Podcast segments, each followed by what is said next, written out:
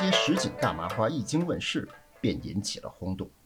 人们惊奇于这种夹馅麻花的婀娜之形，更惊奇于这种夹馅麻花的绝妙之香。于是，十八街麻花的生意越来越火爆。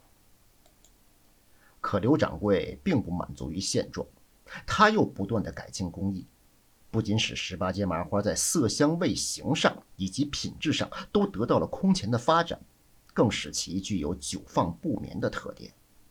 一时间，十八街麻花受到了上至达官显贵、下至布衣百姓的推崇，甚至被洋人带到了国外。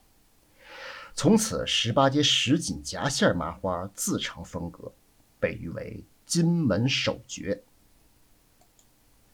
后来，刘掌柜又潜心著出了一本《麻花十集》的书。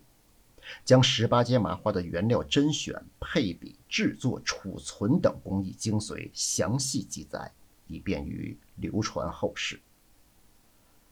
一九五六年，十八街麻花进行了公私合营，改字号为“桂发祥”，取“桂子飘香，发愤图强，吉祥如意”之意。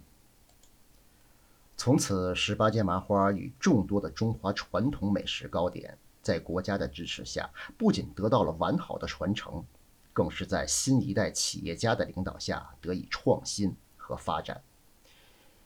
今天的十八街麻花不仅光耀金门、飘香全国，更飞香海外，成为当之无愧的麻花之王。